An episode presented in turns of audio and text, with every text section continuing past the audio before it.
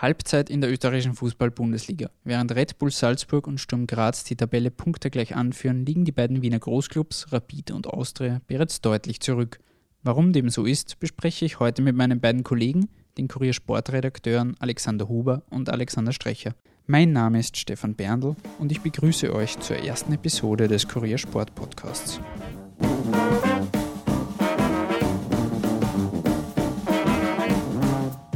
Lieber Alexander Strecher, lieber Alexander Huber, vielen Dank fürs Dabeisein. Wir reden heute über Rapid und die Austria und über die aktuelle Situation. Am vergangenen Wochenende haben beide Vereine unentschieden gespielt. Rapid 0 zu 0 beim WRC. Die Austria hat gerade noch ein Unentschieden gegen Salzburg geschafft. Wem der beiden Vereine bringt dieser Punkt jetzt tatsächlich mehr, Alexander Strecher? Ich glaube der Austria auf jeden Fall, dass das mehr zählt, dieser eine Punkt, allein für die Moral, weil in der aktuellen Situation die Austria nicht unbedingt mit einem Punktegewinn rechnen konnte gegen einen Meister, der in Hochform ist. Umgekehrt, Rapid, glaube ich, hat schon ein wenig mehr kalkuliert, beim WRC mitzunehmen, zumal die Austria dort auch recht äh, glücklich in letzter Minute dort gewonnen hat. Also ich glaube, das hätte man gerne dem Erzrivalen nachgemacht. Lieber Alexander Huber, wie siehst du das? Ja, ich gebe dem Kollegen recht, weil der Punkt der Austria aller Ehren wert war, auch wenn es ein bisschen glücklich war, während Rapid nach guten Spielen mit schlechtem Ausgang auch diesmal schlecht gespielt hat. Und es war speziell offensiv schwache Partie, deswegen ist das 0 zu 0 enttäuschend. Historisch kommt dazu, dass beim WRC eigentlich nie gewonnen wird, außer einmal, wie es um nichts mehr gegangen ist in der letzten Runde. Das heißt, dort ist in gewisser Weise der Fluch prolongiert. Das hätten sie sich auch gern sozusagen geschafft, dass dann nicht mehr über das geredet wird. Und so wird es beim nächsten Mal wieder heißen, warum gewinnt Rapid dort nicht und wird die Serie endlich enden. Also das ist für alle Beteiligten schon ein bisschen nervend und deswegen ist dieses 0 zu 0 umso ärgerlicher. Bleiben wir gleich bei Rapid. Zwölf Spiele, Pflichtspiele lang war das Team ungeschlagen, auch wenn die Ergebnisse häufig sehr knapp ausgegangen sind. In den letzten drei Partien jetzt zwei Niederlagen und ein Unentschieden. Wie stark ist diese Rapid-Mannschaft aktuell tatsächlich? Also Rapid liegt ganz gut abgesichert auf Platz 3 und ich glaube, da gehören sie auch hin. Das ist okay, nicht mehr, aber wenn man zurückdenkt an die letzte Saison, durfte man auch nicht erwarten, dass da jetzt wirklich eine Mannschaft um den Titel mitspielt. Es hat vielleicht für manche Fans durch den Erfolgslauf so ausgesehen, aber da waren auch, wie du erwähnt hast, sehr knappe Siege dabei. Dann hat es zwei knappe Niederlagen gegeben. Insgesamt passt es ganz gut. Also Platz 3, glaube ich, wäre auch am, am Ende eine Platzierung, die vor der Saison bei Rapid als Ziel ausgegeben wurde und mit dem man auch ganz gut leben könnte. Und das ist auch meiner Meinung nach wahrscheinlich, dass es so endet. Du hast die letzte Saison schon angesprochen. Heuer rennt es deutlich besser, aber wie groß ist der Unterschied da deiner Meinung nach tatsächlich? Also es gibt in vielen Bereichen Unterschiede. Das eine ist, dass, ähm, dass intern, glaube ich, alle zufrieden sind, bis auf halt manche Spieler, was halt bei jedem Verein so ist, die halt wenig zum Einsatz kommen, aber grundsätzlich herrscht gute Stimmung. Ähm, es wird daran geglaubt, dass es besser wird. Das ist, glaube ich, auch immer ganz wichtig, dass das sozusagen die, die Einstellung, dass es im Kopf passt. Und zu Saisonbeginn hat es große körperliche Probleme gegeben. Und das hat mich damals ein bisschen gewundert, dass im, im, im Juli vor Saisonbeginn der Freddy Bickel angemerkt hat, dass er vermutet, dass der Saisonstart holprig wird, weil man da noch viel aufzuholen hat. Aber es hat offensichtlich mit seiner Erfahrung hat das genau richtig vorausgesagt, weil gerade zu Saisonbeginn wurden einige Spiele nach Führungen, wir erinnern uns zum Beispiel an das Wiener Derby oder auch gegen Mattersburg in der ersten Runde, nach Führungen mit zwei Toren sogar noch ähm, so vergeben, dass man am Schluss fast froh sein hat müssen, dass er beim Punkt rauskommt in Hütteldorf. Und dann später war die, die körperliche Performance wesentlich besser, waren einige Partien dann mit 1 zu 0 so verteidigt, dass man gesehen hat, okay, da haben jetzt wirklich alle bis zum Schluss Kraft und das ist ein Riesenunterschied zum letzten Jahr. Äh, aber da ist natürlich noch viel Luft nach oben und ich denke, da wird es im Frühjahr einen weiteren Schritt nach oben geben, wenn dann wirklich eine ganze Vorbereitung auf hohem Niveau gearbeitet werden kann. Wo siehst du dann aktuell die größten Baustellen, an denen Rapid arbeiten sollte? Also die eine Baustelle ist ja offensichtlich, die Stürmer schießen einfach zu wenig bis gar keine Tore.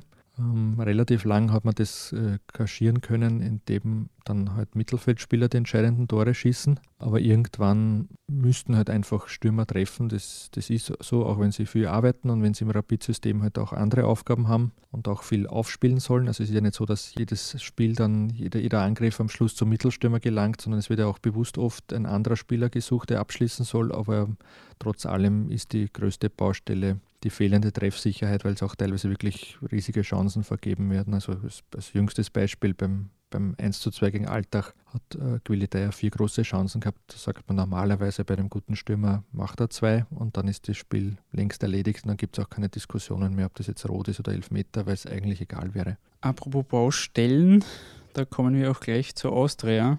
Denn während Rapid zumindest auf Platz 3 positioniert ist und sich da relativ gut eingespielt hat, schaut es bei der Austria deutlich schlechter aus. Da ist man bereits 18 Zähler hinter Salzburg und Sturm.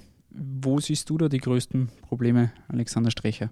Ja, die Austria hat ein extrem schlechtes zweites Viertel gespielt, was ja interessant ist, weil genau vor einem Jahr hat man dieselbe Belastung gehabt mit Liga und äh, Europa League und hat ein wunderbares zweites Viertel hingelegt und jetzt eigentlich komplett anders. Äh, natürlich, die Mannschaft ist nicht mehr so stark wie im Vorjahr. Äh, auf der anderen Seite, es gibt natürlich sehr viele Verletzte. Das hat Folgeerscheinungen, dass eben immer wieder umgestellt wird oder Spieler auf Positionen spielen müssen, die nicht ihre angestammten Rollen sind und daher vielleicht diese Qualität nicht abrufen können. Das, das mag durchaus möglich sein, aber es, ähm, ja, wie man das halt kennt im Fußball, äh, je nach positiven oder negativen Lauf, äh, man kommt dann irgendwie nicht in die Gänge, manche Dinge funktionieren einfach nicht. Und dann merkt man zusätzlich auch noch die Zusatzbelastung vom Europacup und ähm, es gibt viele Gründe. Also es ist nicht nur die Verletztenliste allein. Jetzt hast du schon angesprochen, dass das 1 zu 1 gegen Salzburg ein durchaus respektables Ergebnis ist. Gerade in der aktuellen Situation hat man da auch einen Aufwärtstrend gemerkt in diesem Spiel?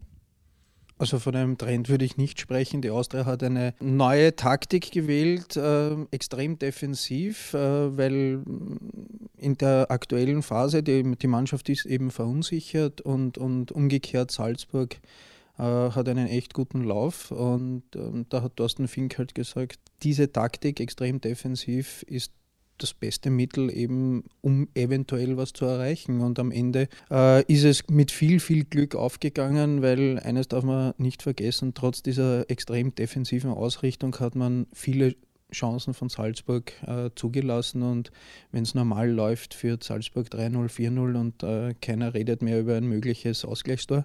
Aber ja, es war jetzt äh, in erster Linie sehr gut für die Moral, was das Donnerstagsspiel gegen AEK betrifft. Aber ob jetzt da der große Aufwärtstrend oder die Trendumkehr kommt, das, äh, das bleibt abzuwarten.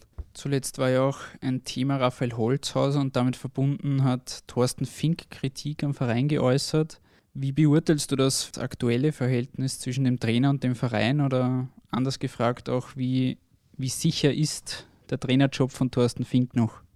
Also es gibt derzeit keine Trainerdiskussion in, in dem Sinn, dass äh, ein Thorsten Fink Raphael Holzhauser gerne weiterhin in seiner Mannschaft haben möchte, ist klar, weil er hat im Prinzip sein ganzes System, sein ganzes Spiel, seine Idee auf diesen Spieler aufgebaut und wenn der wegbrechen würde, sprich er geht ins Ausland, äh, dann müsste er im Prinzip entweder wieder einen Holzhauser finden, der ihm diese Rolle so spielt, oder er müsste halt auch sein, sein, seine Idee und seine Philosophie adaptieren und abändern. Ähm, es ist klar, dass ein, ein, Sportdirektor jetzt nicht immer absolut in jedem Bereich einer Meinung sein muss mit, äh, mit dem Trainer. Das ist auch bei der Austria der Fall. Franz Wohlfahrt hat sicherlich da und dort andere Ansichten. Er ist auch sein Vorgesetzter, ähm, also so gesehen könnte er ihm das auch deutlich mitteilen, aber die Austria ist nach wie vor im Europacup vertreten, vielleicht auch bis über den Donnerstag hinaus und solange das der Fall ist, wird, wird sich jetzt wahrscheinlich nicht viel tun. Am Donnerstag muss jetzt ein Sieg her gegen AEK Athen, um eben weiter auch vertreten zu sein international. Wie wie siehst du da die Chancen und mit welchen Voraussetzungen geht die Mannschaft in dieses Spiel? Ich würde sagen, die Aufgabe ist äh, leicht und schwer zugleich, weil die, es ist, es ist äh, ganz klar, die Austria muss gewinnen, um weiterzukommen. Also so gesehen ist es eine leichte Ausgangsposition für den Kopf für den Kopf der Spieler. Sie wissen, was zu tun ist, die Vorgabe ist klar. Schwierig wird es deswegen, weil AEK in bisher fünf Gruppenspielen noch kein einziges verloren hat. Die sind ungeschlagen. Das zeigt also, welche Qualität diese Mannschaft hat und ähm, sagt eigentlich sehr viel aus. Und die Austria hat auswärts gut gespielt in Athen. tut sich auswärts meistens ein wenig leichter als daheim. Aber ich denke, wenn sie, wenn sie eine ähnliche ähm, Herangehensweise wählt, äh, weil dort waren sie auch nicht nur defensiv, ähm, dann kann das durchaus funktionieren. Damit sind wir auch schon am Ende dieses Podcasts. Danke euch beiden fürs Dabeisein und euch, liebe Hörerinnen und Hörer, danke ich fürs Zuhören. Wir freuen uns über eure Kommentare und euer Feedback und bis zum nächsten Mal.